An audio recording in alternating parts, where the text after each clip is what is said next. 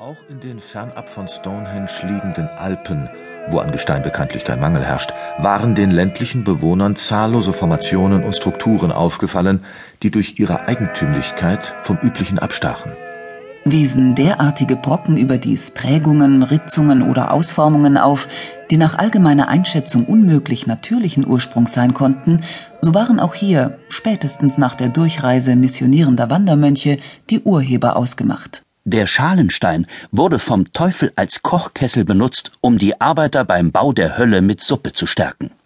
Andere Formationen oder Monolithe waren demnach endlich als Hexensteine oder Hexenbänke identifiziert.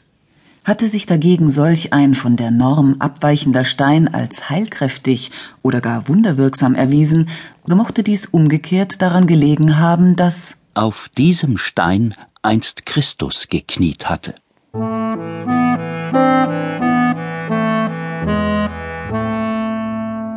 Dabei hätte es derartiger Erklärungsversuche gar nicht bedurft. Enthielt doch gerade die Bibel deutliche Hinweise auf ganz und gar unmystische Ursprünge. Immerhin war das Alte Testament zu einer Zeit verfasst worden, als einige der Steine sozusagen noch in Bewegung waren. Und hieß es da nicht gleich im ersten Buch Moses, der Genesis, da nahm Jakob einen Stein und richtete ihn als Gedenkstein auf. Und war da nicht an anderer Stelle von zwölf Steinen die Rede, die Moses im Gedenken an die zwölf Stämme Israels errichten sollte? Ebenso von einem Altar, für den Gott persönlich verfügt hatte. Wenn du mir aber einen Altar machst, dann darfst du ihn nicht aus behauenen Steinen aufbauen, denn du hättest deinen Meißel darüber geschwungen und den Altar dadurch entweiht. Und hatte der Herr nicht überdies Anweisung gegeben, jene unzähligen Steine, die man im Zweistromland oder in Kanaan zu Ehren der Götzen errichtet hatte, niederzureißen? Von Gedenksteinen ist also in der Bibel die Rede, ebenso von Altären. Und wer genau nachlas, fand außerdem hunderte Hinweise auf Opfer, meist Brandopfer, die auf solchen Altarsteinen dargebracht wurden.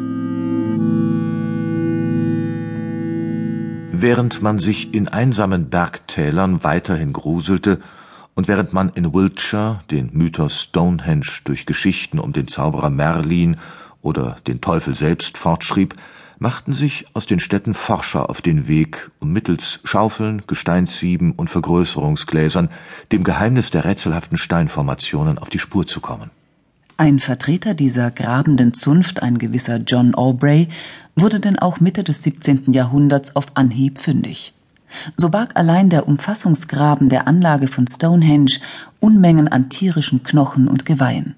Und als John Aubrey schließlich jene 56 Löcher aushub, die den Graben umlaufend säumten, förderte er Brandrückstände zutage, die sich bei näherer Untersuchung als verkohlte menschliche Knochenreste entpuppten. Waren hier einst Menschen hingerichtet worden?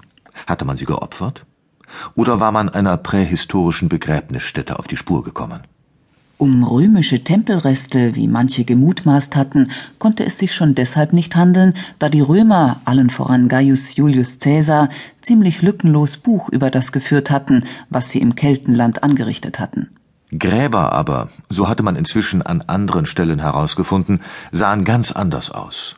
Mit ihren riesigen Decksteinen, die flach und schwer auf jeweils drei oder mehr Tragsteinen lagen, ähnelten sie eher unförmigen Tischen, weshalb sie ja auch, wie gesagt, Dolmen hießen. Oder Hünengräber. Zwar verbargen sich auch in ihnen nicht selten Brandreste, meist aber fanden die Archäologen hier komplette menschliche Skelette. Und was ihren Job besonders attraktiv machte, jede Menge Grabbeigaben, vielfach aus Bronze. Somit hatten sich eigentlich sämtliche Sagen und Legenden erledigt. Dass man dennoch fernab der Städte daran festhielt, focht die Forscher nicht an. Für sie war klar, Megalithbauten, egal ob Menhire, Trilithen, Dolmen, Steinkreise, Steinreihen oder sogenannte Ancient Cooking Places, waren von prähistorischen Kulturen entweder zu kultischen oder, im wahrsten Sinne des Wortes, irdischen Zwecken errichtet worden. Dennoch gaben die Steinformationen nach wie vor Rätsel auf. Wozu die elendlangen Transportwege? Wofür der immense Aufwand an Menschen, Tieren und Material?